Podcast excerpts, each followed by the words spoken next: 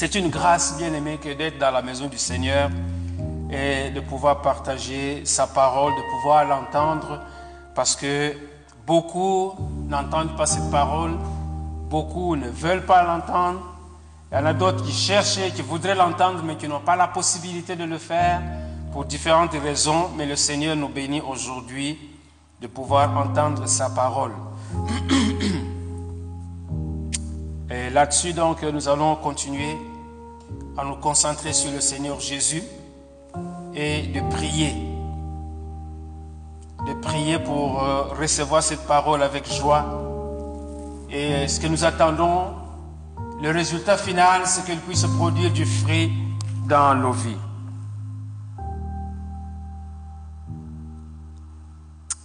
Alléluia. Prions le Seigneur. Seigneur, sois béni et sois loué. Merci Seigneur pour ton amour, pour ta présence. Éternel notre Dieu, car nul n'est comme toi. Ton amour nous remplit, Seigneur, et le Saint-Esprit nous rafraîchit de son onction. Et notre prière en ce jour, Seigneur, c'est que ta parole puisse produire du fruit en abondance dans nos vies. Sois loué, Seigneur notre Dieu, sois exalté, ô tendre Père, à la gloire de notre Seigneur Jésus-Christ, pour qui nous rendons ou à qui nous rendons toute la loi, la gloire, l'honneur et la puissance au siècle des siècles. Amen. Alléluia, gloire au Seigneur.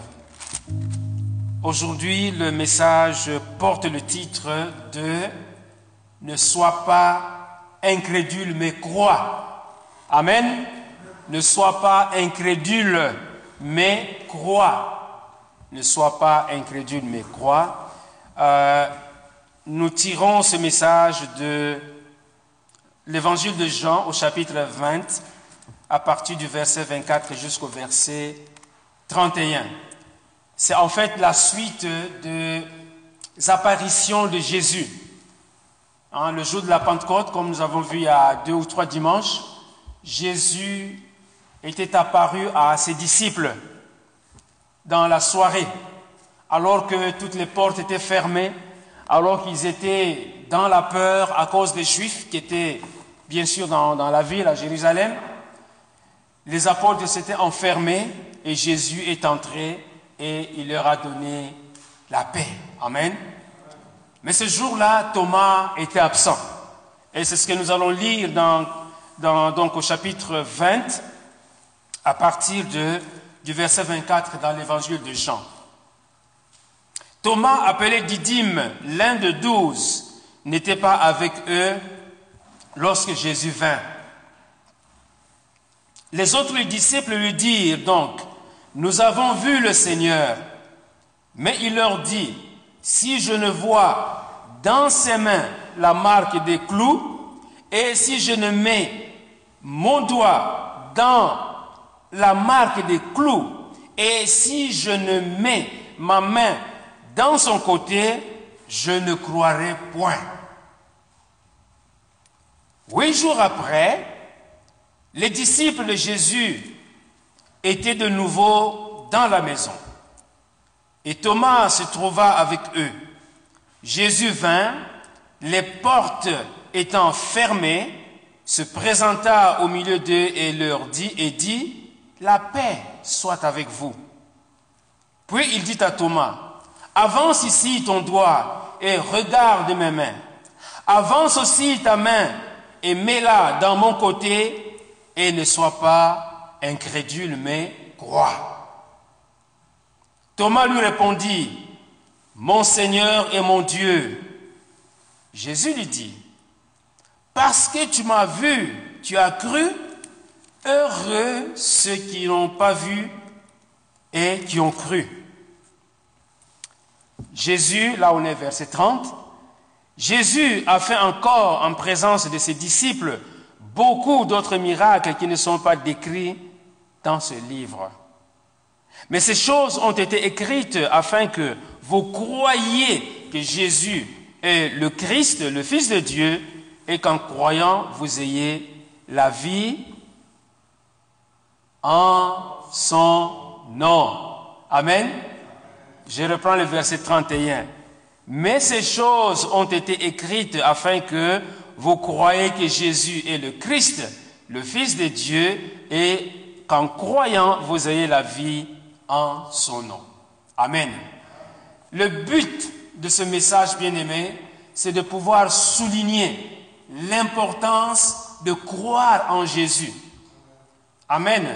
Le but, je répète, le but de ce message, c'est de souligner, nous voulons marquer, marteler, hein, c'est comme enfoncer un clou dans notre mémoire, que croire en Jésus, c'est ce qu'il y a d'important dans la vie d'un enfant de Dieu, dans la vie d'un disciple. Amen.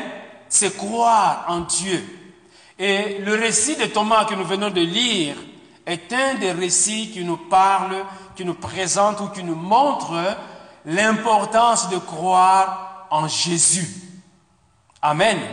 C'est important de croire en Jésus. C'est la base même. C'est le fondement du moins de notre part, de notre part, Jésus est venu nous apporter le salut. Mais nous, à notre tour, nous devons croire dans ce salut. C'est pour cela qu'il est dit au verset 31, mais ces choses ont été écrites afin que vous croyiez. Ce n'est pas de penser, ce n'est pas d'imaginer, ce n'est pas euh, de d'estimer, ou ce n'est pas de rêver, mais c'est de croire.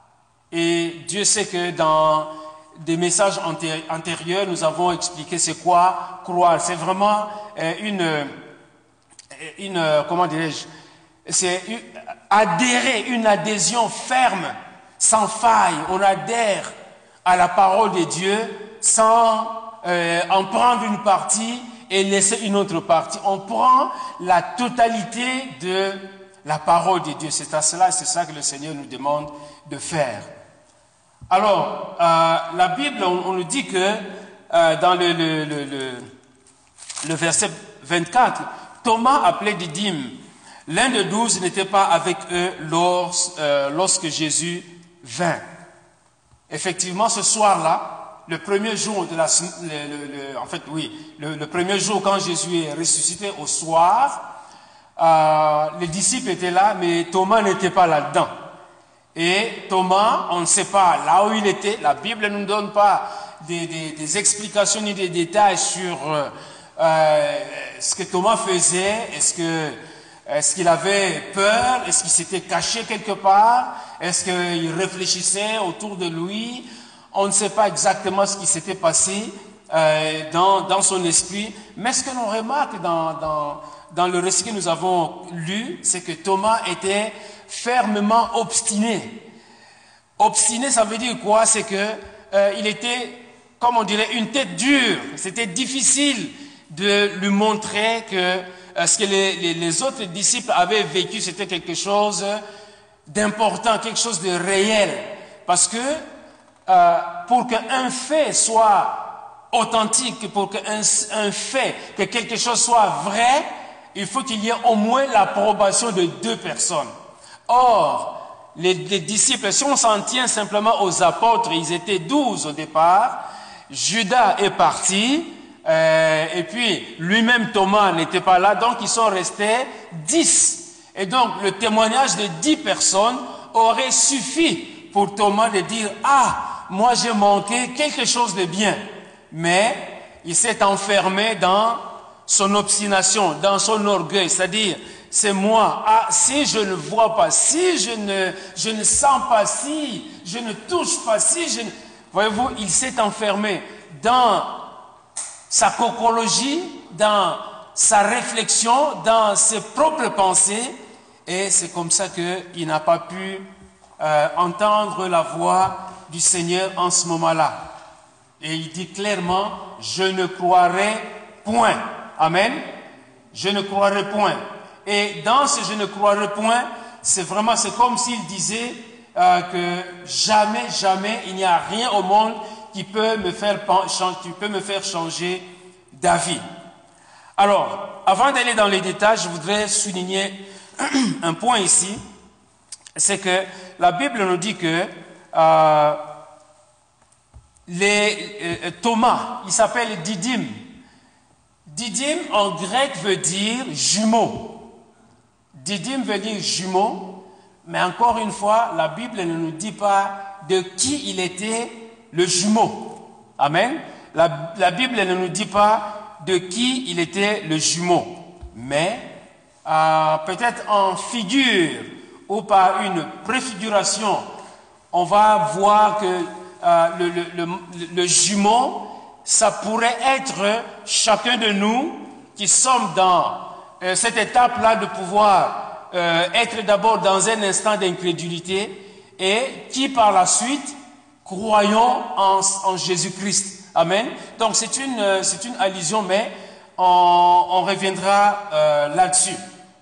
Et Thomas, on ne sait pas grand-chose de lui. Mais il y a quelques passages qui nous montrent euh, comment est-ce que euh, c'est qui la, personne de, Thomas. Thomas, si nous regardons les, évangiles, nous voyons que dans l'évangile de Matthieu, on nous dit que c'est l'un de, douze. Hein, si vous regardez même dans les, autres évangiles, là on parle de la liste des, euh, comment, des, évangiles, des, apôtres, on parle de Thomas comme un, euh, comme un des, apôtres. Thomas, on parle aussi de lui dans, euh, dans l'histoire de, Lazare. Quand, Lazare était malade, dans Jean chapitre 11, le texte est long, du verset premier pratiquement jusqu'au verset 16, sinon plus, on parle de, de Lazare là-dedans. Mais dans cette portion des Écritures, on voit que Thomas, euh, c'était euh, celui qui avait en, fait poussé les autres disciples parce que Jésus avait dit, ok, bon, on va pas y aller tout de suite, mais euh, parce que il n'était pas temps, le temps n'était pas là pour eux de, retourner à, à, Béthanie. Parce que avant ça, bon, Jésus était menacé par les, Juifs qui, cherchaient à le, faire mourir. Mais Thomas se lève et il dit, ok, retournons à Jérusalem, et s'il faut mourir, ben nous aussi, nous allons mourir avec lui. Voyez-vous, il a parlé un peu de façon, euh, non pas, je dirais charnelle, parce que ce n'était pas l'Esprit de Dieu qui était vraiment, qui l'avait poussé de pouvoir parler ainsi. Comprenons que jusqu'au moment de la descente du Saint-Esprit, les le comportement des disciples était généralement charnel, à moins que euh, par moment, hein, la Bible dit que ces paroles, comme à Pierre, ces paroles que tu viens de prononcer ne viennent pas de toi, mais c'est mon Père qui t'est là, qui te les a dictées, qui te les a données. Et on parle aussi de Thomas, toujours dans l'évangile de Jean, au chapitre 14. Hein, souvent, si vous demandez à un chrétien, et Jésus, qu'est-ce que, donnez-moi une des déclarations fracassantes de Jésus. Jésus dit, je suis le chemin, la vérité et la vie. Jean 14, verset 6. Mais cette phrase de, Jésus, c'est la réponse à Thomas. Thomas qui lui disait, oh mais Seigneur, dis-nous où est-ce que tu vas aller. Voyez-vous, où est-ce que tu vas aller? Et euh, la réponse de, de Jésus, donc, c'est, vous ne savez pas où je vais, je suis le chemin, la vérité et la vie. Donc, nous voyons que Thomas d'une certaine manière, a joué un certain rôle pour que nous puissions comprendre à la fois la personne de Jésus et comment nous-mêmes nous fonctionnons quand le Saint-Esprit n'est pas encore là. Donc on voit que chez Thomas, il y avait le, besoin de vivre des choses matérielles. Mais avec Dieu, ce n'est pas le matérialisme. Avec Dieu, ce sont des choses spirituelles. Amen. Le matérialisme, c'est ce que nous voyons, ce que nous pouvons sentir. Et c'est ce que nos cinq sens nous apportent comme information. Et Thomas était encore euh, à, ce niveau-là. Thomas était encore à ce niveau. Et donc, euh, nous allons donc découvrir comment est-ce que Jésus euh, l'a amené à réaliser qu'il devait sortir de son matérialisme pour pouvoir entrer dans un niveau d'ordre spirituel. Amen. Euh, la Bible nous dit que huit jours après, donc Jésus est apparu à ses disciples, c'est ce que nous voyons au verset 19, toujours dans le, même chapitre, le, le, jour, le soir de ce jour, qui est le premier de la semaine, le soir de ce jour qui est le premier de la semaine. Maintenant, comment est-ce qu'on compte la, la, la semaine? Est-ce que euh, dimanche, c'est le premier jour de la semaine? Je crois que c'est la convention qui est de plus en plus adoptée, parce que il fut un, un temps, c'est peut-être lundi qui était le premier jour de la semaine, mais je crois que de plus en plus, euh, la convention, c'est de considérer lundi, qu'est-ce que je dis, dimanche comme le premier jour de, de la semaine. Donc, le premier jour de la semaine, les portes euh, où, euh, portes du lieu où il se trouvait des disciples étaient fermées. Maintenant, huit jours plus tard, donc c'était notre premier jour de l'autre semaine. Huit jours plus tard, donc c'est-à-dire le premier jour de l'autre semaine. Amen. Et donc, Jésus la résurrection de Jésus marque le premier jour de la semaine. Ce premier jour, en soirée, il s'est présenté auprès de ses, disciples. Et huit jours plus tard, donc, dans la, semaine qui avait suivi, euh, Jésus, on, la Bible nous dit, huit jours après, les disciples étant réunis de nouveau dans la maison, et Thomas se trouva avec eux. Donc, les, apôtres, on voit que euh, les, apôtres avaient adopté comme euh, jour de rencontre le premier jour de la semaine. C'est un jour en référence à la résurrection de Jésus. C'est ce jour-là que les apôtres se rencontraient en communauté. Bien sûr, il y avait d'autres communautés dans, la semaine, hein, parce que quand on lit les livres des actes, la Bible dit qu'ils se rencontraient tous les jours. Mais le jour de la, le premier jour de la semaine, c'est le jour où ils, ils se rassemblaient dans la, la grande communauté.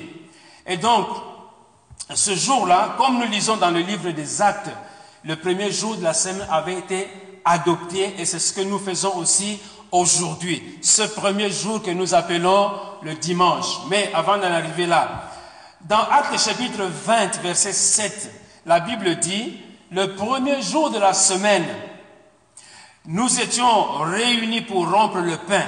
Voyez-vous, généralement, c'était pour rompre le pain. Le premier jour de la semaine, nous étions réunis pour rompre le pain. Paul, qui devait partir le lendemain, s'entretenait avec les disciples et il prolongea son discours jusqu'à minuit.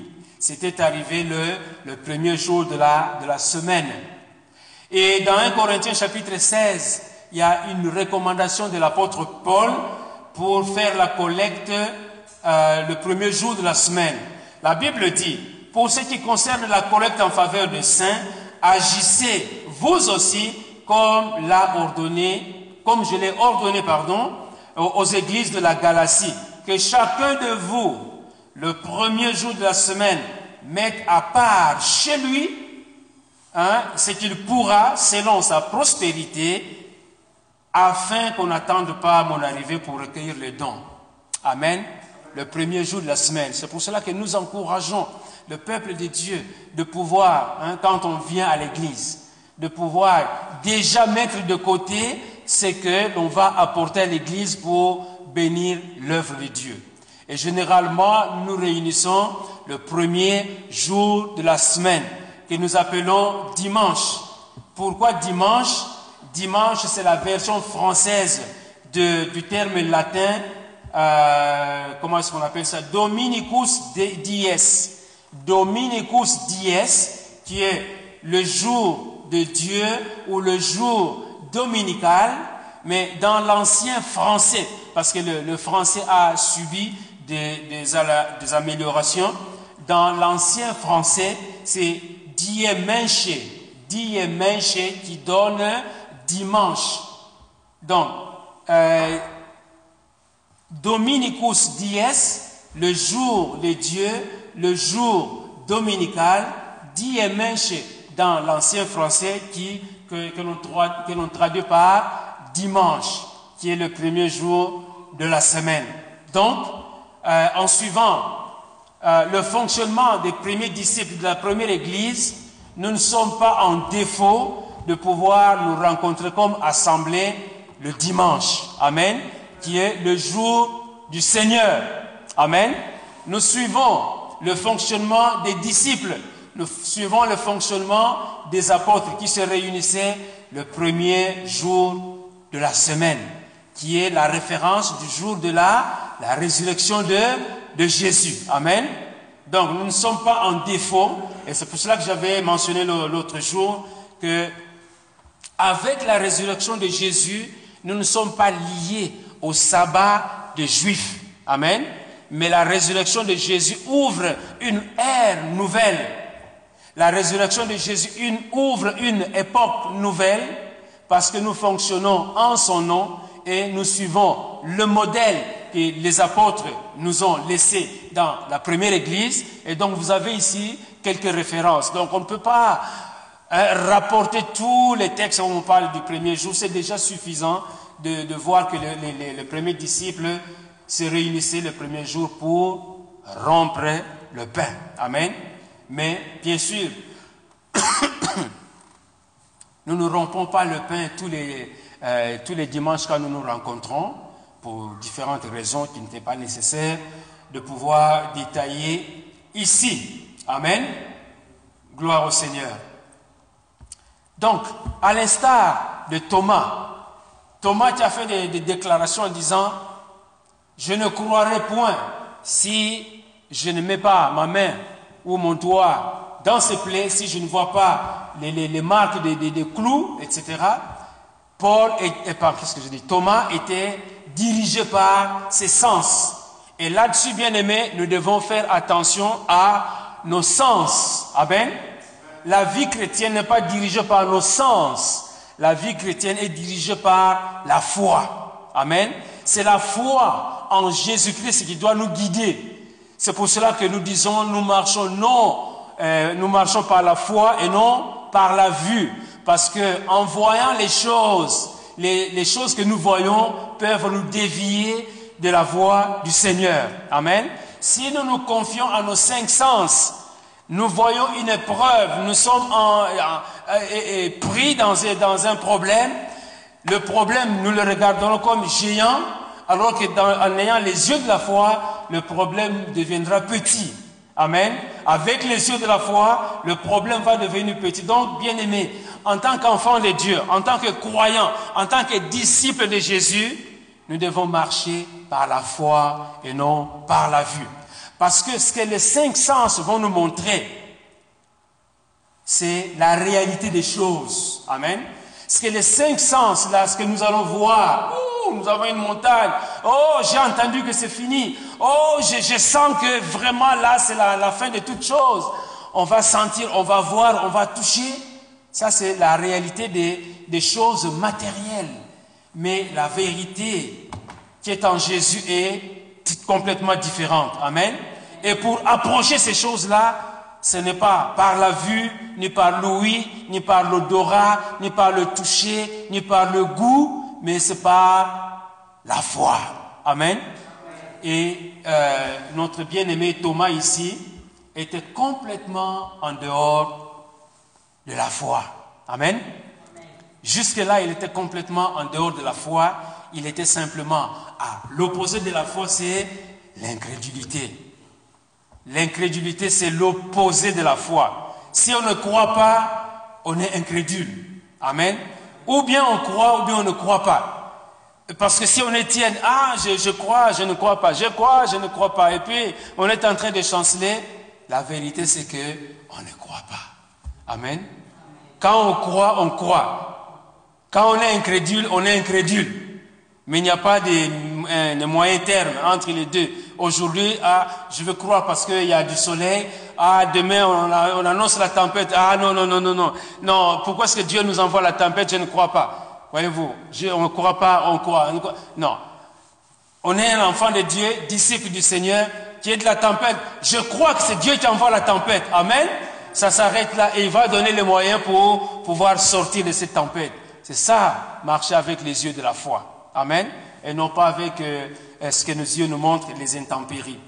Et on peut, par analogie, euh, regarder euh, Thomas comme un peu ce que fut Philippe.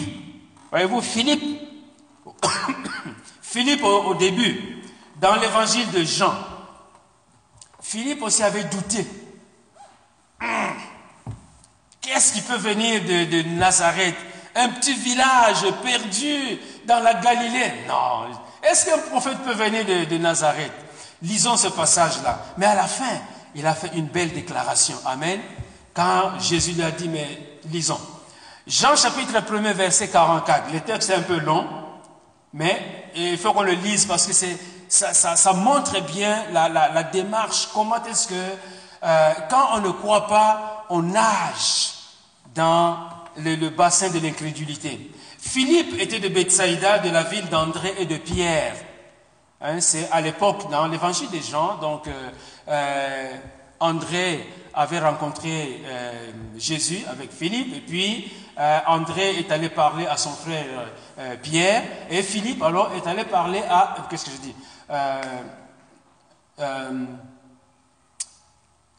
Philippe, oui, Philippe est allé parler à Nathanaël. Je voulais parler de, de, Nathanaël, je me suis trompé, excusez-moi. Donc, mais lisons le texte. Philippe, donc, était le Bethsaïda de la ville d'André et de Pierre. Philippe rencontra Nathanaël. Amen. Donc Philippe rencontra Nathanaël. Si je fais une inversion dans les noms, c'est parce que le, texte est tellement édifiant que euh, peut y avoir euh, un, petit changement. Mais bon, le texte est celui-ci. Donc Philippe rencontra Nathanaël et lui dit, nous avons trouvé celui de qui Moïse a écrit dans la loi et dont les prophètes ont parlé, Jésus de Nazareth. Hein? Donc Philippe euh, va trouver Nathanaël et lui parle de Jésus de Nazareth, fils de Joseph. Nathanaël lui dit, peut-il venir de Nazareth quelque chose de bon?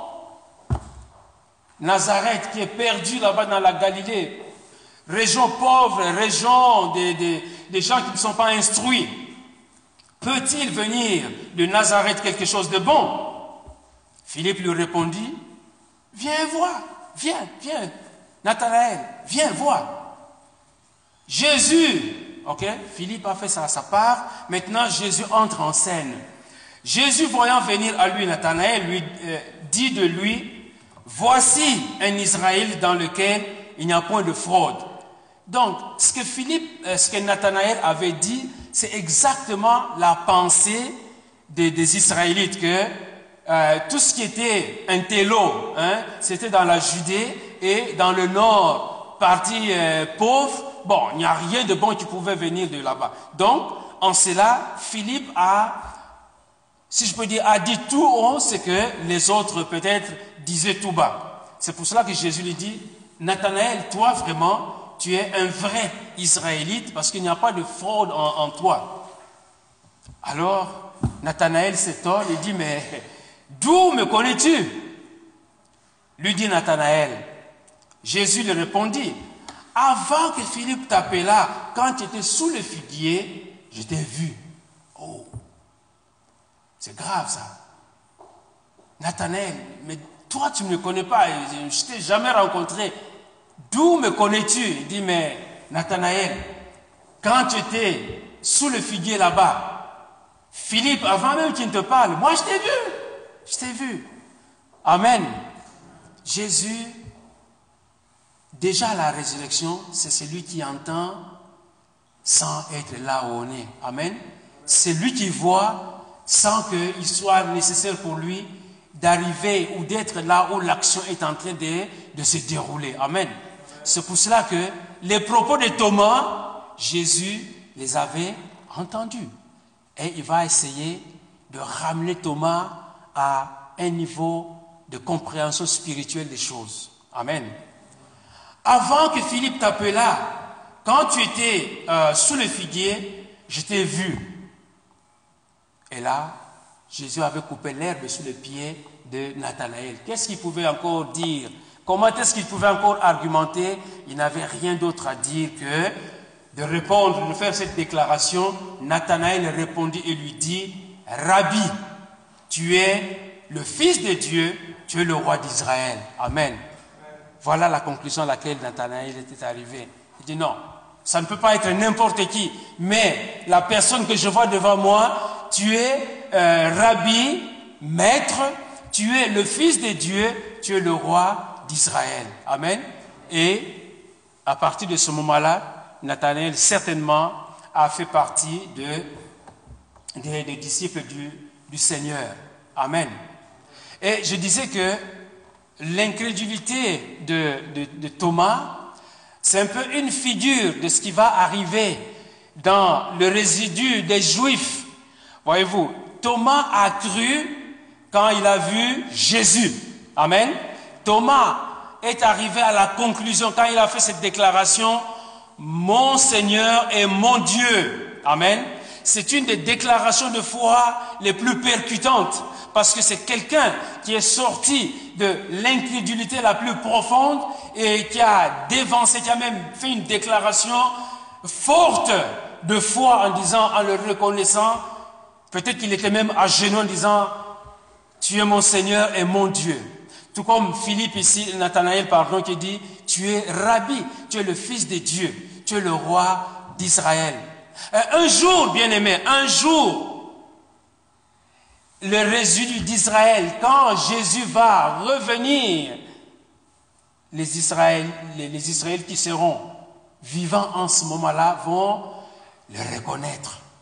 De la même manière que Thomas a reconnu Jésus comme Seigneur, comme roi, comme Dieu, Amen, eux aussi vont le déclarer parce que la prophétie ou les prophéties à ce sujet doivent s'accomplir. Ce que les prophètes avaient déclaré devront ou devra euh, s'accomplir. Amen. Et c'est ce que nous pouvons lire dans, dans euh, la, la prophétie de Zacharie. Zacharie au chapitre 12, verset 9, la Bible dit, en ce jour-là, c'est-à-dire au jour du Seigneur, quand le Seigneur va revenir, en ce jour-là, je m'efforcerai de détruire toutes les nations qui viendront contre Jérusalem. Alors je répandrai sur la maison de David et sur les habitants de Jérusalem un esprit de grâce et de supplication. Et ils, se et ils tourneront le regard vers moi. C'est-à-dire qu'ils vont le reconnaître, ils vont le regarder, celui qu'ils ont percé. Amen. La prophétie va s'accomplir en ce moment-là. De nos jours, il y a des juifs qui sont en train, chemin faisant, qui sont en train de croire que Jésus est le Messie, que Jésus est le Seigneur, que Jésus est le Sauveur du monde. Mais il y en a qui sont encore dans cette, disons, enfermés encore dans le judaïsme. Mais ça, c'est le plan de Dieu. Amen. Ça, c'est le plan de Dieu. C'est le plan de Dieu. Amen. Mais un jour, quand Jésus va revenir, ils vont le reconnaître. Et eux aussi, ils vont déclarer comme euh, Nathanaël, Rabbi, tu es le Seigneur, tu es mon Dieu, comme Thomas, eux aussi, ils vont le déclarer. Amen. Mais le temps de Dieu, peut-être euh, demain soir, ou je ne sais pas quand, ça va arriver. Parce que la prophétie doit s'accomplir. Amen. Mais en attendant, nous avons la grâce de Dieu de pouvoir croire dans la parole de Dieu. Donc, et ils tourneront le regard vers moi, celui qu'ils ont percé. Ils pleureront sur lui comme on pleure sur un fils unique. Ils pleureront amèrement sur lui comme on, pleure sur un fils aîné. Et cette même prophétie, on la trouve aussi dans Osée, hein, dans des, des termes semblables. Ils crieront vers moi, mon Dieu, nous te connaissons, nous, Israël. Amen. Donc voilà, c'est autant de, prophéties euh, qui annoncent ou qui parlent de euh, la, la, reconnaissance d'Israël. Israël qui va reconnaître Jésus comme le Seigneur des Seigneurs, le Roi des Rois. C'est pour cela que la Bible dit que tout genou fléchira et toute langue confessera que Jésus-Christ est Seigneur à la gloire de Dieu le Père. Amen. Donc, pour revenir à Thomas, nous avons vu qu'il était dans son incrédulité. Il était enfermé, il était obstiné, il avait une tête dure parce qu'il voulait toucher, il voulait sentir, il voulait palper, il voulait euh, arriver à, régler son besoin. Son besoin, c'est de pouvoir répondre à ses propres exigences. Mais en voulant répondre à ses propres exigences, il avait en fait en quelque sorte lancé un défi, sans que Jésus soit là, mais c'est comme un défi qu'il avait lancé au, Seigneur. Au lieu de croire dans ce que les autres lui avaient dit, mais lui, il avait lancé un défi au, au Seigneur. Mais nous n'avons pas besoin de lancer le défi au Seigneur. Nous avons tellement, tellement de témoins, des preuves de la divinité de Jésus. Nous avons tellement de témoins et de, preuves de ce que le Seigneur, c'est lui, le Messie, le Sauveur, qu'on n'a pas, pas besoin de, pouvoir lancer encore des défis au Seigneur. Mais heureusement que Thomas l'a fait à notre place. Amen. Donc nous devons remercier Thomas d'avoir lancé ce défi au Seigneur. Mais ce que je voudrais dire, bien aimé, c'est de faire attention à l'incrédulité. Amen. Nous devons faire attention à l'incrédulité parce que c'est un danger spirituel. Amen. Nous devons faire attention à l'incrédulité parce que c'est un danger spirituel. En sortant d'ici, gardons en mémoire que l'incrédulité est un danger spirituel. Amen.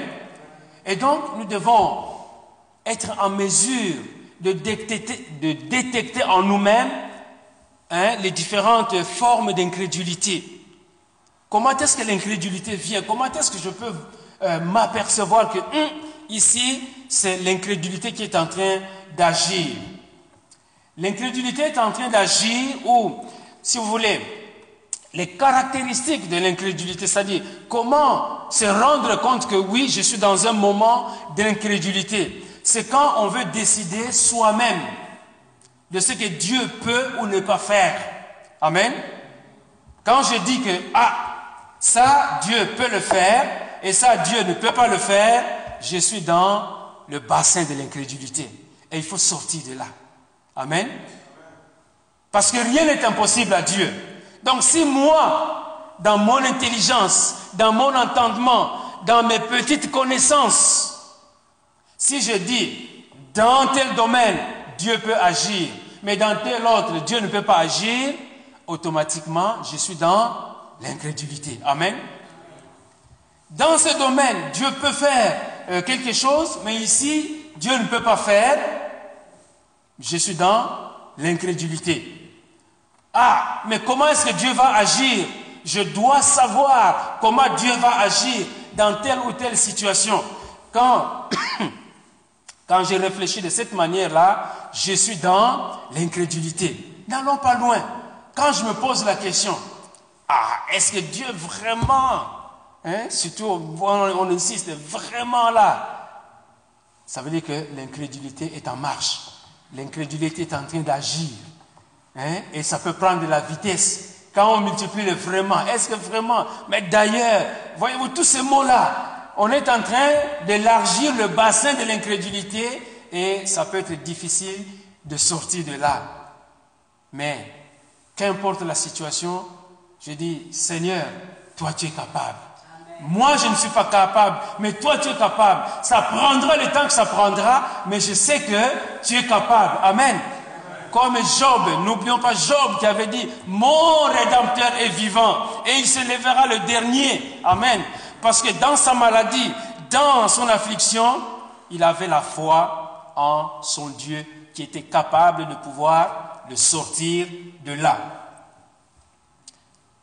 Une autre façon de détecter l'incrédulité, c'est euh, quand on se dit, bon, euh, je vais trouver ma méthode euh, à moi pour accomplir l'œuvre de Dieu. Ce n'est pas ma méthode, c'est ce que Dieu veut que je fasse et non pas ma, méthode à moi. Parce que ce que ma méthode va, me pousser à faire, c'est de faire des choses d'ordre charnel. Donc je ne compte pas sur le Saint-Esprit, mais je compte sur mes propres capacités. Et quand je, donc je, je trouve ma façon, voyez-vous, l'incrédulité va nous amener dans mon moi, dans le je, dans moi. Amen. Et quand on est dans ce bassin de je, me, moi, au lieu de regarder au Seigneur, voici ce que le Seigneur dit, voici ce que le Seigneur me demande de faire, quand c'est je, me, moi, c'est-à-dire ma propre volonté, alors en ce moment-là, on est une, une fois de plus dans l'incrédulité. Ou quand, devant une situation, je regarde vers la montagne d'où me viendra le secours. Le secours me vient de l'Éternel. Mais si je regarde à moi-même pour trouver la solution à mon problème, c'est qu'on est dans le moment d'incrédulité. Amen. Je ne suis pas en train de dire que, bon, on ne peut plus réfléchir, on ne peut plus penser, on ne peut plus raisonner, et qu'on doit rester assis loin de là. Dieu nous a donné l'intelligence, mais ce que je suis en train de dire, c'est que quand d'emblée on rejette le Seigneur, voyez-vous, quand d'emblée on rejette le Seigneur et que on, se tourne, Seigneur, je m'appuie sur toi, je compte sur toi, Seigneur, guide-moi. Voyez-vous, quand on fait cette démarche, alors en ce moment-là, on est en train d'activer la foi. Mais quand on se dit non, qu'importe la, la chose, je suis capable, j'ai la connaissance, j'ai la compétence. En ce moment-là, on est dans un mode d'incrédulité. Donc c'est pour cela que je suis en train d'insister de, sur le fait que l'incrédulité est un danger spirituel et donc nous devons combattre contre l'incrédulité. Amen. Nous devons combattre contre l'incrédulité. Et c'est ça que Jésus a demandé à Thomas. Jésus n'a pas dit, Thomas, ah, pourquoi est-ce que tu étais absent? Jésus n'a pas fait de reproche à Thomas. Mais Thomas, pourquoi est-ce que tu étais absent le jour où je suis venu Ou le soir quand je suis venu? Où est-ce que tu étais? Mais Thomas, qu'est-ce que tu es allé faire là où tu étais? Ou quelles étaient tes pensées que tu avais? Jésus va directement au point et lui dit, Thomas, ne sois plus incrédule. Parce que Jésus savait. Il savait que Thomas était dans un mode d'incrédulité. Et donc, il fallait aller droit au but en lui disant, Thomas, ne sois plus incrédule, mais crois. Amen. Crois maintenant. Donc Jésus va relever Thomas et il ne demande pas de lui rendre des, comptes sur, ce, qu'il avait, euh, sur ce qu'il là où il était, ce qu'il avait fait, mais il lui dit simplement, crois, ne sois plus incrédule. La Bible ne nous dit pas non plus que, euh, oui, Thomas s'est approché de Jésus et il a commencé à mettre son doigt là-bas, et puis il a touché les, pieds, et puis il a fait ceci. Mais ce sont des, des, choses qui sont de moindre importance, mais Jésus nous emmène à, la réponse qu'il donne à Thomas de pouvoir simplement croire en Jésus, que Jésus était ressuscité. Il ne lui a pas fait de reproche sur son absence ou ce qu'il aurait pu dire, hein, même la déclaration qu'il avait faite à l'endroit euh, euh, des, des, autres disciples, mais il a réconforté en lui disant, regarde ce que tu as à faire, c'est de ne pas être incrédule, mais hein, de croire. Et quand on parle de croire, c'est la foi. Et nous avons des exemples dans la parole de Dieu qui nous montrent des gens qui ont combattu l'incrédulité. Amen. Des gens qui ont combattu l'incrédulité. Nous avons en l'occurrence, parce que l'incrédulité, comme je l'ai dit tout à l'heure, c'est euh, l'opposé de la foi. La foi va dans cette direction et l'incrédulité va, va pardon, dans la direction opposée. Amen. Ils vont dans la direction opposée. Alors, c'est à nous de choisir. Ou bien, on va du côté de la foi ou on va du côté de l'incrédulité. Et quand on va du côté de l'incrédulité, on est simplement perdant. Regardons l'attitude que euh, le patriarche Abraham avait eue dans Romains au chapitre 4. Romains chapitre 4, verset 18. Le texte est un peu long, mais au verset 18, la Bible nous dit quelle était l'attitude euh, que Abraham avait eue par rapport à la promesse que Dieu euh, lui avait faite d'avoir une, euh, une grande progéniture. Même si, dans un premier temps, elle se concentre dans la, personne d'Isaac, mais Dieu avait fait cette promesse. Et alors la Bible dit, espérant contre toute espérance, il crut, Abraham donc, il crut, en sorte qu'il devint père d'un grand nombre de nations. Selon ce qui lui avait été dit, telle sera ta postérité et sans faiblir dans la foi. On connaît l'histoire bien aimée. Hein? À l'âge où il était, ainsi que Sarah, euh, ménopausée, très avancée à l'âge. Donc, euh, physiquement, biologiquement, il était médicalement même, il était impossible de concevoir. Mais qu'est-ce que euh, euh, Abraham a fait? Et sans faiblir dans la foi, il ne considéra point que son corps était déjà usé, puisqu'il avait près de 100 ans, et que Sarah n'était plus en état d'avoir des enfants. Il ne douta point par incrédulité. Amen. Il ne douta point par incrédulité. Mais qu'est-ce qu'il avait fait au sujet donc de la promesse de Dieu? Mais il fut fortifié par la foi. Amen. Incrédulité, foi. Il n'avait pas douté. Ah, mais, oh, moi, Dieu, non. Dieu s'est trompé. Dieu s'est, non, écoutez, Dieu. Mais Dieu, comment tu peux dire des choses pareilles? Dieu, tu t'es trompé à 100 ans. Non, c'est pas possible. Il n'a pas douté par incrédulité. Mais, qu'est-ce qu'il a fait? Mais il fut fortifié par la foi, donnant gloire à Dieu. Amen. C'était une montagne pour lui. C'était une grande épreuve pour lui. Qu'après près de 100 ans, qu'il puisse, euh, euh, enfin, que sa femme puisse concevoir. Amen. C'était une montagne pour lui. Mais il avait cru que c'est Dieu qui allait agir. Amen. Au lieu qu'il sache que comment est-ce que je vais faire pour euh, que ma femme puisse concevoir. Mais qu'est-ce qu'il a fait? Il a donné gloire à Dieu. Amen. Il a donné gloire à Dieu. Et ayant la pleine conviction, ayant la pleine conviction, Amen, au lieu d'être dans le doute, mais il avait la pleine conviction, full, pleine. C'est comme quand on fait le, le plein d'essence, c'est plein. On ne peut plus ajouter quoi que ce soit. Il était plein, ayant la pleine conviction que ce qu'il promet, il peut aussi l'accomplir. Amen. C'est bien aimé, c'est à ce niveau que nous devons arriver dans n'importe quel domaine, fièvre ou cancer, je ne sais pas, perte d'emploi ou euh, l'opulence. Dieu est capable d'accomplir ce qu'il a annoncé. Amen et ayant la pleine conviction de ce qu'il de, ce qu'il promet, il peut aussi l'accomplir. Ce que sa bouche a dit, sa main peut l'accomplir. Amen. Nous avons un autre passage qui peut nous aider. Un autre passage qui peut nous aider à lutter, à combattre l'incrédulité. C'est dans la prière. Nous devons prier. Seigneur, viens au secours de mon incrédulité. Merci. Dans Marc Marc chapitre 9, verset 18.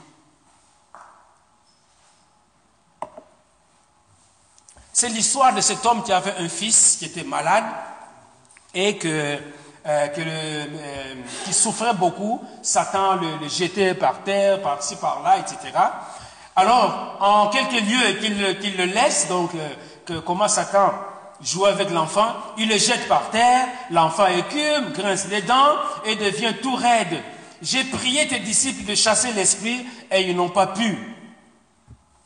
Donc le Père parle à, Jésus et Jésus dit, race incrédule, race incrédule, race incrédule, leur dit Jésus. Jusqu'à quand serai-je avec vous? Jusqu'à quand vous supporterai-je? Amenez-moi l'enfant, amenez-le-moi. Et on lui amena.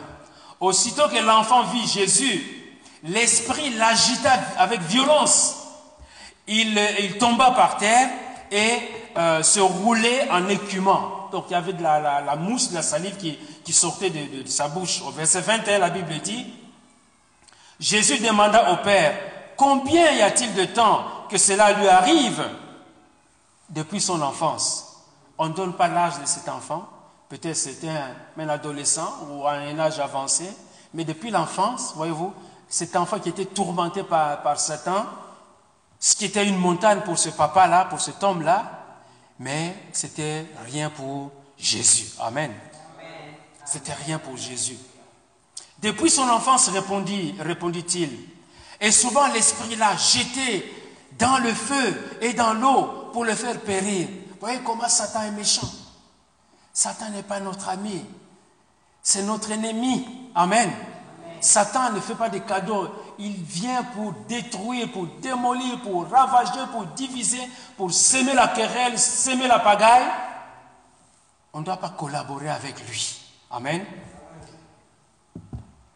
Alors, le papa, voyez-vous, qu'est-ce qu'il dit? Mais si tu peux quelque, chose, viens à notre secours. Aie compassion de nous. Timidement, il dit, si tu peux faire quelque chose, viens à notre secours, aie compassion de nous.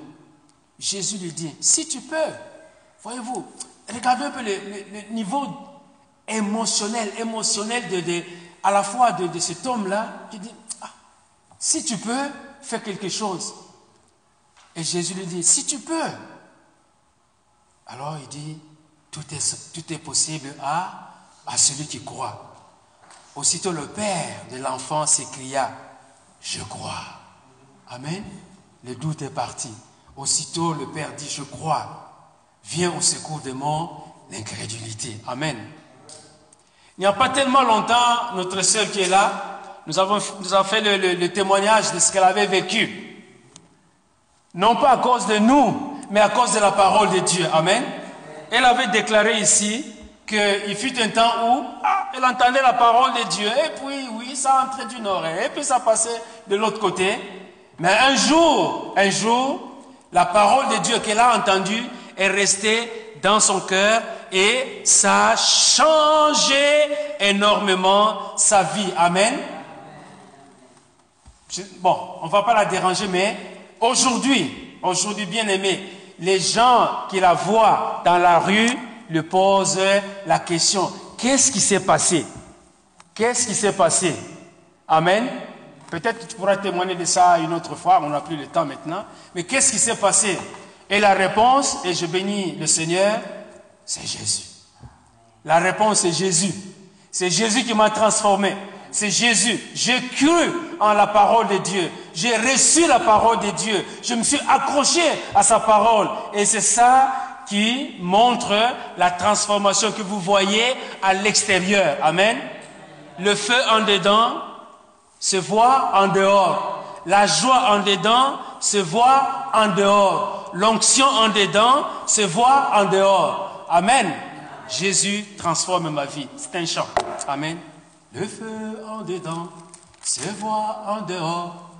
Jésus transforme ma vie. Alléluia. Gloire au Seigneur. C'est Jésus qui change, c'est Jésus qui transforme. Alors, nous avons beaucoup, beaucoup de passages euh, qui nous parlent donc de, la foi. Hein, si vous avez la foi comme un grain de sénévé et tant d'autres passages, ici Jésus met l'accent sur la foi, croire en lui, et non pas développer le doute et non pas se mettre dans l'incrédulité. Et quand Jésus a invité euh, Thomas de, s'avancer, il a utilisé exactement les mêmes mots que Thomas avait, avait, avait déclaré.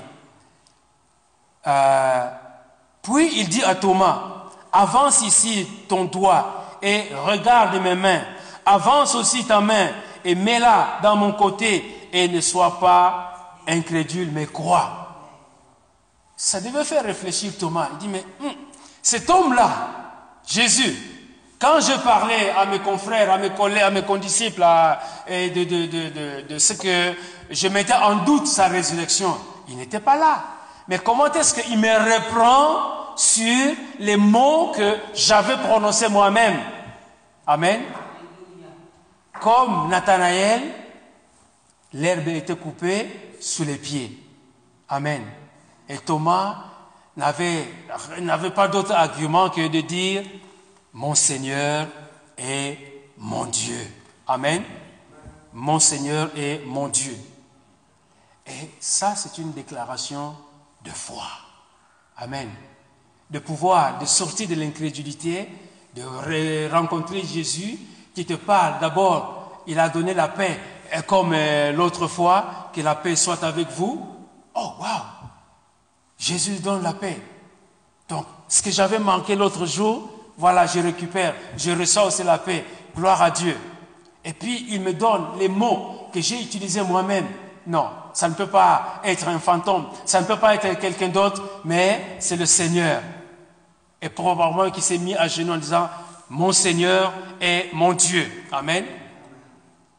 Cette déclaration bien-aimée, il a donné à Jésus parce que la Bible nous dit, Thomas lui dit, donc ce n'est pas une déclaration lancée en l'air, mais c'est une déclaration adressée à Jésus. Et en, s'adressant à Jésus, il dit de lui, mon Seigneur est mon Dieu. Donc, nous avons ici une autre preuve de la, divinité de Jésus. Amen. Quand certains groupes religieux mettent en doute la, divinité de Jésus, voilà un autre passage qui vient renforcer, qui vient s'ajouter à notre bagage que Jésus-Christ est Seigneur, que Jésus-Christ est Dieu. Amen. Nous avons la déclaration de Nathanaël que nous avons lue tout à l'heure et nous avons maintenant cette déclaration de, Thomas qui dit mon Seigneur et mon Dieu. Voyez-vous, et si on avait hein, le, grec, le fait de revenir mon Seigneur, le mot, c'est une cette insistance-là, amen, ça ajoute une dimension vraiment de, de foi. C'est pas, c'est pas un Dieu quelconque, mais c'est, c'est mon Seigneur à moi, amen. Mon Seigneur à moi, mon Dieu à moi. Et chacun de nous, nous devons personnaliser notre Jésus, mon Jésus à moi. Amen. Il m'a touché ce matin. Amen. Il m'a touché ce matin. Jésus m'a touché ce matin. Jésus m'a béni. Jésus m'a fortifié. Jésus m'a visité. Jésus m'a encouragé. Amen. Parce qu'il est vivant. Parce qu'il est glorieux. Amen. On a chanté ça tout à l'heure. Voyez comment le Saint-Esprit nous inspire au travers des chants. Amen. Bien aimé, quand nous chantons, pensons aux paroles que nous déclarons. Ce n'est pas la mélodie, que ça vienne en, dernier lieu, mais les paroles. Mais qu'est-ce que je suis en train de chanter? Il est précieux, Jésus. Mon Jésus est précieux. Amen. Mon Jésus est vivant. Mon Jésus est glorieux. Mon Jésus est spécial. Il est présent ici. Amen. Bien-aimés, ne nous privons pas de la présence du Seigneur. Amen. Ne nous privons pas. Thomas, c'est la grâce de Dieu. Mais c'est aussi le plan de Dieu. Amen. Parce que chaque personnage dans la Bible a quelque chose à apporter. Voyez-vous? Chaque personnage, peu importe, hein, Rahab, la prostituée, hein, on l'appelle toujours la prostituée dans la Bible, mais elle a apporté quelque chose de merveilleux. Amen. Elle a apporté quelque chose.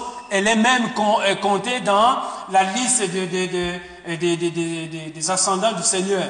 Amen. Rahab. Amen. Il n'y a pas que les, David, les rois glorieux, il n'y a pas que les, Moïse, il n'y a pas, mais il y a aussi des, hommes comme les, Thomas, dans son doute. Mais Thomas nous amène à réaliser que Jésus-Christ est Dieu que Jésus-Christ est Seigneur. Amen. Alléluia. Gloire au Seigneur. On n'a pas besoin de prier Saint Thomas. Non. Mais suivons son exemple. Amen. Je ne vous invite pas à prier Saint Thomas. Ne cherchez pas Saint Thomas. Amen. Mais regardons ce qu'il a fait. Regardons à la transformation qui s'est opérée en lui. Il y a un changement radical qui s'est opéré en lui. Il est passé de l'incrédulité à la foi. Amen. Et c'est dans ce domaine, dans cette direction que je voudrais nous emmener. Je dis nous, pas vous amener, mais que je voudrais nous amener, peuple de Dieu, à monter l'échelle de la foi. Amen. Graduellement, les escaliers de la foi. On monte, on monte, on monte et on monte et on monte et on monte jusqu'à, si c'était possible, d'atteindre la foi d'Abraham. Amen. Alléluia. D'atteindre la foi de Thomas, d'atteindre la foi des disciples, d'atteindre la foi de Paul. Ce sont des exemples simplement pour nous. Amen. Ce sont des exemples pour nous que nous pouvons, ah, Seigneur, comment tu as fait pour euh, amener Thomas de l'incrédulité euh, dans, la, dans laquelle il se trouvait pour l'amener au, au niveau de la foi? Et Jésus dit, Thomas lui répondit, mon Seigneur et mon Dieu. Jésus lui dit, parce que tu m'as vu, tu as cru. Heureux ceux qui n'ont pas vu et qui ont cru. Amen. Heureux ceux qui ont vu et qui n'ont pas cru. Et c'est pour cela que nous, qui sommes enfants de Dieu aujourd'hui, nous n'avons pas besoin de voir. Amen. Nous n'avons pas besoin de voir Jésus. Et quand on vous dit, ah, Jésus est apparu là-bas, dit non, non, non, non, non. Jésus n'est pas apparu là-bas. Parce que Jésus, quand il, quand il va revenir, tout le monde va le voir. Amen. Donc, si ton Jésus est apparu là-bas et que je ne peux pas le voir, alors ce n'est pas le bon. Amen. Ce n'est pas le bon Jésus. Mais tout œil le verra. Au son de la trompette, en un clin d'œil, tout œil le verra. Ceux qui sont euh, aux antipodes, c'est-à-dire nous ici, mais quand vous voyez le globe, ceux qui sont de l'autre côté là-bas, quand Jésus va apparaître, les gens le verront partout. En Australie, en Afrique, en Amérique latine, en Alaska, là-bas, tout le monde le verra. Alors si ton Jésus est apparu quelque part, c'est un faux Jésus, c'est l'antéchrist. Amen. C'est l'antéchrist. Mais la Bible nous dit ceci, bien aimé. C'est pourquoi, 2 Corinthiens chapitre 4, verset 16. C'est pourquoi nous ne perdons pas courage. Et lors, même que notre homme intérieur, extérieur s'est détruit, notre homme intérieur se renouvelle de jour en jour. Amen. Même si nous vieillissons, même si la maladie est en train de ronger notre corps, même si nous sommes dans une situation déplorable peut-être pour un temps, la Bible dit, car nos légères afflictions du moment présent, il, les appelle, elle les appelle légères. Nos légères afflictions du moment produisent pour nous, au-delà de toute mesure, un poids éternel de gloire. Parce que nous regardons non point aux choses visibles, mais à celles qui sont invisibles, car les choses visibles sont passagères et les invisibles sont éternelles. Amen. C'est pour cela que nous devons sortir de nos cinq sens. Ah, je dois voir, je dois entendre, je dois regarder, je dois toucher, je dois goûter, je dois palper. Non. Les choses visibles sont passagères, mais les invisibles sont éternelles. Amen. Nous allons progresser, nous restons dans 2 Corinthiens chapitre 5 maintenant. Au verset 6, la Bible dit, nous sommes donc toujours pleins de confiance et nous savons qu'en demeurant dans ce corps, nous demeurerons loin de Christ. Parce qu'en effet, parce que nous sommes encore vivants, ben, nous ne pouvons pas être dans, euh, dans le, là, où Christ se trouve. Amen. Avec ce corps physique, matériel que nous avons, ce corps ne nous permet pas d'être avec Christ. Puis quoi que par la foi, il est avec nous en ce moment. Donc, nous sommes donc nous sommes donc toujours pleins de confiance et nous savons qu'en demeurant dans ce corps, nous demeurons loin du Seigneur. Car nous marchons par la foi et non par la vue. En tant qu'enfant de Dieu, c'est un verset qui doit être imprimé dans notre esprit. Nous marchons par la foi et non par la vue. Nous sommes pleins de confiance et nous aimons mieux quitter ce corps et demeurer auprès du Seigneur. C'est pour cela aussi que nous nous efforçons de lui être agréable, soit que nous demeurions dans ce corps, soit que nous le quittions. Donc pendant que nous sommes encore en vie, nous devons nous efforcer, nous efforcer, c'est-à-dire faire des efforts. Amen. Nous devons faire les efforts, non pas être paresseux. Les efforts, c'est lire la parole de Dieu. Les efforts, c'est chanter la gloire de Dieu. Les efforts, c'est prier. Amen. On doit faire ces efforts. C'est un effort. Ce n'est pas facile de prier, bien aimé.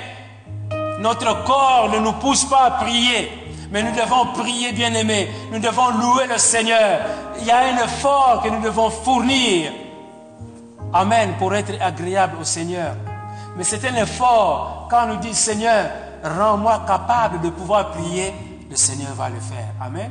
Donc ces efforts-là, ce n'est pas par nous-mêmes, mais notre capacité vient de Dieu.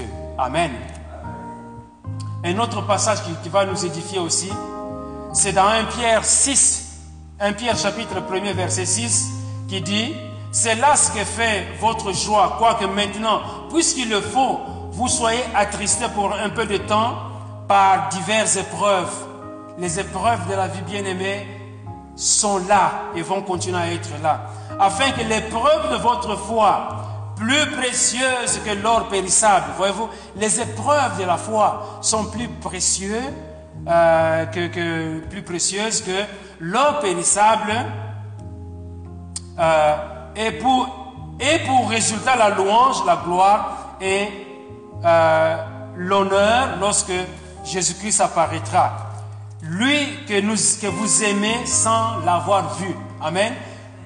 Lui que vous aimez, Jésus que nous aimons sans l'avoir vu. Nous aimons Jésus sans l'avoir vu. Amen. Nous n'avons pas besoin de voir Jésus pour croire. Mais nous devons simplement croire parce que c'est la parole de Dieu. Nous croyons parce que c'est le témoignage des apôtres. Nous croyons dans ce que Dieu dit. Lui que vous aimez sans l'avoir vu, donc le verset 8, c'est à cela que je voulais en venir. Lui que vous aimez sans l'avoir vu, en qui vous croyez sans le voir encore? Nous croyons en lui sans le voir encore vous réjouissant d'une joie ineffable et glorieuse parce que vous obtiendrez le salut de vos âmes au prix de votre foi. Amen. Donc, bien aimé, on va essayer de terminer euh, ce message. C'est que nous sommes, par la grâce de Dieu, heureux parce que nous n'avons pas besoin de voir Jésus pour croire. Amen l'expérience de Thomas est suffisante pour nous, pour qu'on n'ait pas à chercher. Ah, il faut que je le voie. Ah, mais qui a écrit ce livre? Ah, ceci, beaucoup de... Ah, ah, ah, ah. On n'a pas besoin de ces ah, ah, ah. On a simplement besoin de, de croire en Jésus-Christ, de croire dans la parole de Dieu. Amen. Donc, premièrement, nous n'avons pas besoin de faire l'expérience de Thomas. Amen. L'expérience de Thomas nous aide à pouvoir avancer dans la foi. On ne peut plus reculer. Croire en Jésus, c'est la règle de base. Amen. La règle de base dans la vie chrétienne, c'est de croire dans la parole de Dieu, croire en Jésus, croire ce que Dieu dit. Non pas penser, non pas estimer, non pas quoi que ce soit là, mais c'est simplement de croire. Seigneur, je crois dans ta parole, je crois fermement dans ta parole et non pas être obstiné c'est-à-dire entêté. Hein? Ah, il faut que je vois, ah, il faut que je touche, il faut que je, je sente. Et nous devons prier, bien-aimés, comme nous avons vu ce Père-là, Seigneur, viens au secours de mon incrédulité. Et quand il y a du doute dans, dans, notre, dans, notre vie, ou peut-être à propos d'un passage ou de, quoi que ce soit dans la vie, commençons par prier. Commençons par prier pour dire, Seigneur, je ne comprends pas ici mais que cela ne vienne pas euh, réduire, diminuer ma foi. Et recherchez euh, quelqu'un qui peut vous aider dans votre questionnement. Vous avez votre pasteur ou vous avez euh, d'autres leaders dans l'église auprès de qui vous pouvez vous adresser pour vous soutenir, pour vous encourager dans votre marche. Parce que sinon, si vous voulez le faire par vous-même, regardez les caractéristiques de l'incrédulité, comment on a essayé de les dénombrer. Si ah, Dieu est capable de ceci, mais Dieu n'est pas capable de cela, alors en ce moment, vous, risquez de pouvoir sombrer dans l'incrédulité. Et encore une fois, je voudrais insister là-dessus, nous devons faire attention aux choses que euh, nos cinq sens nous montrent, parce que ces choses que nous voyons avec nos cinq sens, ce n'est pas la, vérité, mais c'est la réalité des faits. Amen. Les faits sont ce qu'ils sont, et si nous nous limitons aux faits, eh bien, euh, nous disons que Dieu n'est pas capable. Et si nous disons que Dieu n'est pas capable, ça veut dire que nous sommes simplement un brave ou des braves incrédules. Amen. Or, Jésus nous a arrachés du royaume des ténèbres pour marcher dans le royaume de la lumière, dans son royaume Dans son royaume, il n'y a pas d'incrédulité. C'est la foi. Mais la foi qui est bousculée par les épreuves, ce qui est normal. Parce que sinon, s'il n'y a pas d'épreuve, notre foi ne va pas grandir. Amen. L'incrédulité, une fois de plus, c'est l'opposé de la foi. Donc, dans notre vie, nous devons déclarer, Seigneur, augmente ma foi. Seigneur, viens enrichir ma foi. Seigneur, je ne veux pas être incrédule. Je ne veux pas rentrer dans l'incrédulité, même si je ne comprends pas, si je ne saisis pas. Mais aide-moi. Et en priant, en faisant ce genre de déclaration, l'incrédulité va diminuer, va s'enfuir, va s'en aller tranquillement. Amen. Et les paroles de foi vont commencer à venir, à surgir de ce que nous connaissons, de ce que nous avons emmagasiné dans, euh, dans, dans, notre cœur. Amen. Donc encourageons-nous. C'est pour cela que euh, les, les, les, les, versets 30 et 31 résument tout, euh, résument tout l'évangile des gens. Jésus a fait encore, en présence de ses disciples, beaucoup d'autres miracles qui ne sont pas décrits dans, ce livre. Mais ces choses ont été écrites afin que vous croyiez, ces gens qui nous parlent à nous, afin que vous croyiez que Jésus est le Christ, le Fils de Dieu, et qu'en croyant, vous ayez la vie en son nom. Amen. Alléluia. Gloire au Seigneur. Merci Seigneur. Alléluia. De parler à nos cœurs pour que l'incrédulité ne soit pas notre lot, pour que l'incrédulité ne soit pas euh, partie de notre bagage, mais que dès lors que nous appartenons à Jésus, que notre foi puisse grandir, quand bien même elle serait grande comme un grain de sénévé, mais que quand viennent les épreuves, que cette foi puisse chasser les montagnes que cette foi puisse nous amener à regarder Jésus, à regarder à notre Dieu, à regarder au Saint-Esprit pour nous encourager, pour nous soutenir, pour nous conduire, alléluia, sur le chemin de la persévérance, sur le chemin de la foi, sur le chemin de la patience, sur le chemin de fruits de l'Esprit. Éternel notre Dieu, sois béni et sois loué. Merci Seigneur, Alléluia.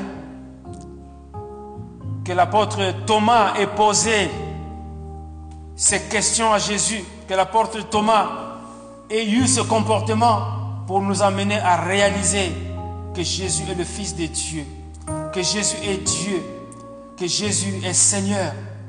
Alléluia. Et que nous ne sommes pas dans l'erreur quand nous l'adorons, que nous ne sommes pas dans l'erreur quand nous le confessons, que nous ne sommes pas dans l'erreur quand nous avons recours à lui, que nous ne sommes pas dans l'erreur quand nous nous appuyons sur lui, que nous ne sommes pas dans l'erreur quand nous prions en son nom. Sois béni, éternel notre Dieu. Merci pour ta parole. Merci de nous fortifier dans notre marche alors que nous sommes en proie aux épreuves. Mais Seigneur, nos yeux sont tournés vers toi. Alléluia. Qui est le maître des circonstances et des temps. Sois béni et sois glorifié, Père céleste, au nom de Jésus, ton Fils, notre Seigneur et notre Sauveur. Amen. Amen. Acclamons le Seigneur. Acclamons le Seigneur. Alléluia.